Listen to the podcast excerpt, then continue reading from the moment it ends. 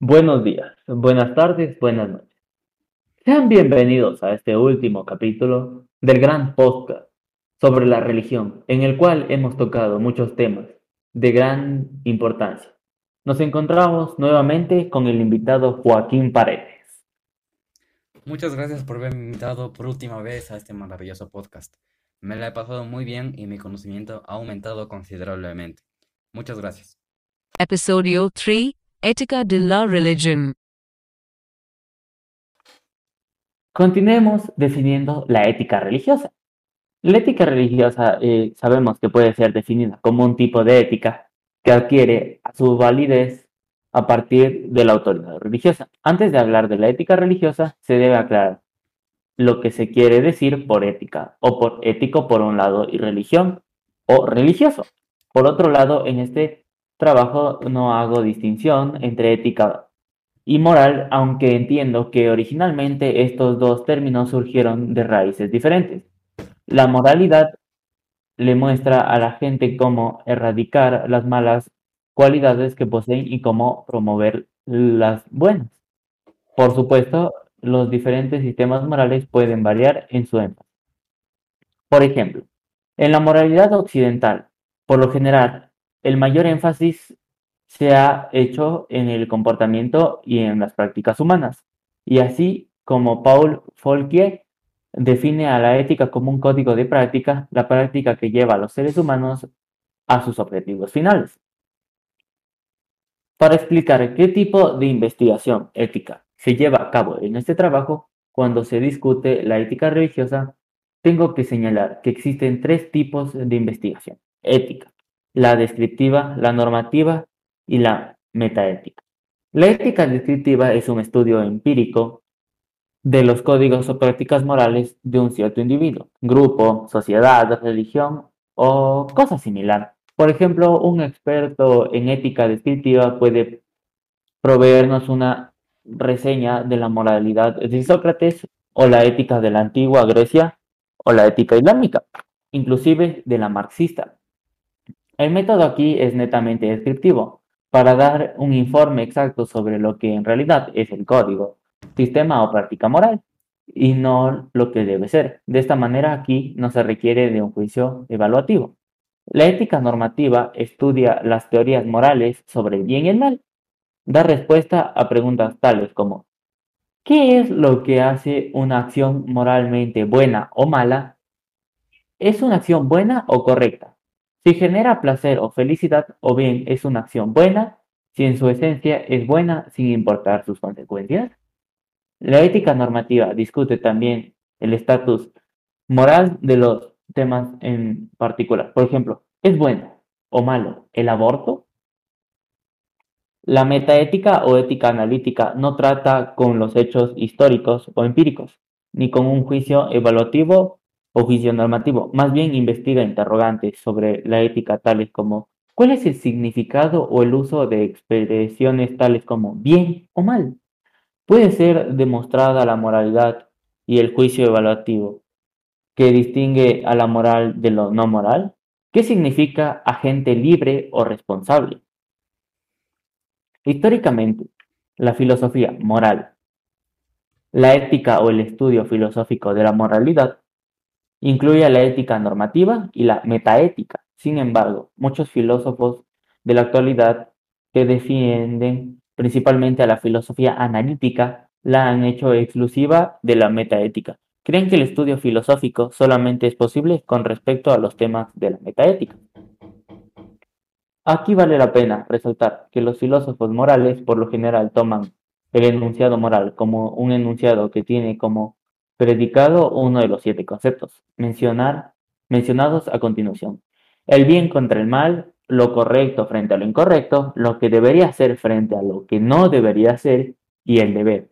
Por ejemplo, decir la verdad es bueno, es un enunciado moral porque su predicado es, un, es uno de los conceptos morales. Sin embargo, lo bueno es lo que genera la mayor felicidad para la mayoría de las personas.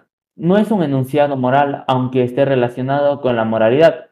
En otras palabras, es más metaética que ética. Bien, yo voy a explicar lo que es la ética en general.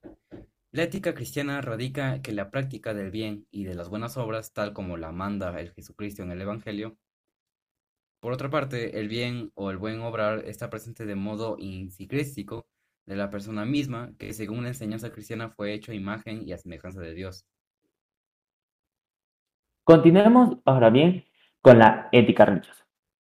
En las religiones monoteístas existe un ser supernatural que tiene la autoridad sobre los seres humanos para decirles cuál es el ideal sagrado de la vida y mostrarles los caminos para alcanzar esas ideas.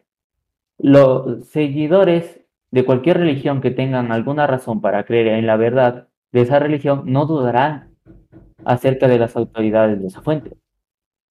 La razón humana. El papel de la razón en la guía moral tiene que discutirse.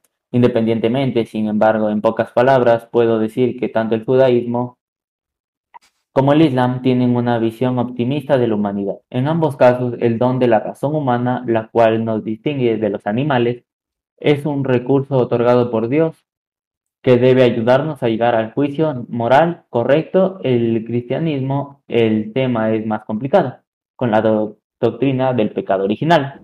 Sin embargo, la mayoría de las tradiciones cristianas comparten un sentido en el que, aunque el pecado ha deformado la capacidad que tienen los seres humanos de usar su razón apropiadamente. Hablemos ahora bien de la ética cristiana y la ética islámica. La ética cristiana. La raíz de la ética cristiana se encuentra en el Torah, en la Torah judía, pero los aspectos propios de la ética cristiana se pueden explorar mejor estudiando las enseñanzas de Jesús en los cuatro evangelios canónicos para ser capaces de estudiar la ética cristiana aparte del estudio de su función en el ministerio de Jesús. Tenemos que estudiar las partes interpretativas del Nuevo Testamento. Parece que San Pablo es el primer cristiano a quien se le pidió que interpretara la ética cristiana para lidiar con problemas particulares presentados por la Iglesia. Ahora bien, la ética islámica puede ser considerada como la aplicación de las enseñanzas crónicas a los problemas de la vida como se ejemplificó en las acciones del profeta. Sus dichos y aprobaciones, por lo general, la Sunnah contiene más detalles. Para la Shia, la Sunnah incluye tanto la Sunnah del profeta Muhammad como la de su descendencia al-Ulbayt, quienes son considerados como los herederos del conocimiento, quienes quieren perpetuar su misión presentando y explicando las enseñanzas islámicas puras exactamente de la forma que fueron relevadas al profeta. Para Shia y algunos otros musulmanes, otra fuente importante del entendimiento del Islam es la razón o el intelecto. Aunque la fuente principal para enfatizar en el papel de la razón es el Corán mismo, ha existido una disputa entre las escuelas de pensamientos teológicos sunitas eh, a- respecto al papel de la razón y cómo establecer un equilibrio entre la razón y la revelación. La Shira ha tenido un punto de vista claro con respecto a la razón. Significa que cualquier juicio que sea hecho por la razón es hecho por la ley religiosa. Y cualquier juicio hecho por la ley religiosa es aprobado por la razón. Por lo tanto, la aprobación de la razón con respecto a un tema práctico puede tomarse como una prueba de su legalidad. Eh, yo creo que es importante agregar a, a lo, a lo mencionado de Christian los textos religiosos. La lista de los libros sagrados es enorme. Todo poseedor de la verdad es la única Biblia Corán, Torah, Talmud, Upanishad, Vedas, cánones de budismo, libro del Mormón, Tipikakar, Rigveda, entre otros. El Dios de estos libros sagrados es un Dios que nos ama, que nos cuida, que vela por nosotros, que está pendiente de todos nuestros pasos, que nos premia y castiga pero que necesita emisarios para redimirnos, que elige a ciertos privilegiados, privilegiados para dictarles los libros sagrado- sagrados y así hacerlos llegar a nosotros. Hablemos sobre la realidad de la Santa Inquisición. Santa Inquisición o simplemente Inquisición se llama a una serie de situaciones pertenecientes mayormente a la Iglesia Católica y dedicadas a la detección, persuasión y castigo de la herejía en sus posibles fases. Dicha persuasión era llevada a cabo por los inquisidores, agentes eclesiásticos, con la potestad de someter a juicio la fe de los ciudadanos y de ejercer hasta cierto punto los roles policiales, judiciales y puntivos.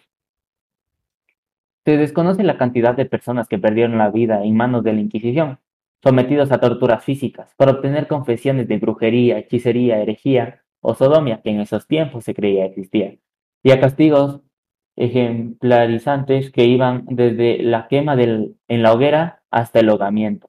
Incluso se llegó a someter a juicios animales, bajo la lógica de que albergaran entidades demoníacas, así como, la, a sancionar y destruir libros y perseguir a sus autores, lo cual no tenía mucho sentido si nos ponemos a analizarlo. existieron acusaciones en las Inquisiciones. Bajo la lógica de la Inquisición, una simple acusación de brujería, pacto demoníaco, alquimia, homosexualidad, sodomia, en pocas, paganismo, herejía o apostasia, rechazo a la dogma católica, era suficiente para motivar una investigación. Durante la misma, cualquier aparente confirmación de sospecha acarreaba un juicio y una sentencia, los cuales en los acusados no tenían mayor oportunidad de defenderse o generalmente la tenían luego de haber sido destruidos física y psicológicamente bajo tortura las cuales eran unas torturas inhumanas que solo dañaban y no conseguían nada, sacar una verdad que no era verdad en sí, puesto que la persona llegaba a decir cosas solo para ser liberada.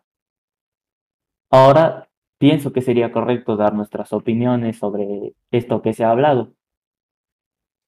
A ver, yo voy a hablar sobre mi opinión sobre la religión y de por qué la mayoría de los jóvenes no, no tienen definido en lo que creen y se definen como ateos. Dejando de lado la Inquisición y todo lo que nos acaba de mencionar Christian, creo que es importante mencionar la actualidad, la de la edad contemporánea. Creo que la mayoría de los adolescentes, jóvenes en general e incluso adultos, no tienen definida su forma de pensar debido a que tampoco tienen interés en ello. Eso pienso yo. ¿Y por qué lo digo esto? La mayoría de los ateos que yo he conocido y he visto siempre dicen que Dios no existe, pero siempre relacionan el, de la definición de Dios Jehová, de Dios abrámico, siempre relacionan ese Dios a ser ateísmo. Nunca definen bien lo que es ateísmo. Siempre piensan que el ateísmo está sí o sí relacionado con no creer en el Dios abrámico, pero no. El ateísmo, generalmente las personas en el ateísmo dicen que el Big Bang es, eh, es más o menos todo el argumento principal de los ateos. ¿Por qué? Porque los ateos creen que el Big Bang es una teoría que está a favor del ateísmo porque básicamente creen que el universo pues se creó a sí mismo. O son dos cosas. Primero que todo están contradiciendo su ateísmo. Porque el Big Bang irónicamente fue creado por un espiritista llamado Georges Lemaitre. Jules Lemaitre, pues, más que todo hizo esta, hizo esta teoría para reafirmar la existencia de un ser divino, no para negarla. Y segundo, porque los ateos creen, y también el panteísmo, porque los ateos, en teoría, entre, comillas, algunos he conocido que son, eh, que dicen que el universo se creó a sí mismo. Eso se llama panteísmo ateo. No, nunca logran explicar por qué el ateo es ateo simplemente mencionan que no creen en Dios por simplemente negarlo. Bien, ¿y usted, Cristian? Yo estoy de acuerdo contigo, ya que un Dios sabio que ha desarrollado este planeta lleno de imperfecciones es una contradicción flagrante y elemental. Un Dios que diseñó los animales carnívoros, con todo el dolor que engendra animales que se comen a otros y que comienzan la cena con la carne aún palpitando, es un ser despiadado. De esta forma, que el Dios autor de las creencias perfecto no podría ser el creador de tanta injusticia y tanto dolor que existe en este mundo. Un mundo lleno de dolor, miseria y sufrimiento no podría ser la obra de un ser bueno. Por consiguiente, no podría ser obra de un ser que se le atribuye infinita bondad por el hecho de las malformaciones, enfermedades y tanto sufrimiento. Y si fuimos creados en, a su imagen y semejanza, Él no sería perfecto, puesto que nosotros no somos seres perfectos, somos seres miserables. Gracias por haber prestado atención a este último capítulo del podcast. Espero que les haya gustado todo este podcast entero. Y quiero agradecer a Joaquín Paredes por haber compartido todos sus conocimientos con nosotros. Listo, muchas gracias por haberme invitado. Fue un gusto haber estado en este podcast y más que todo por el conocimiento que habré obtenido. Muchas gracias.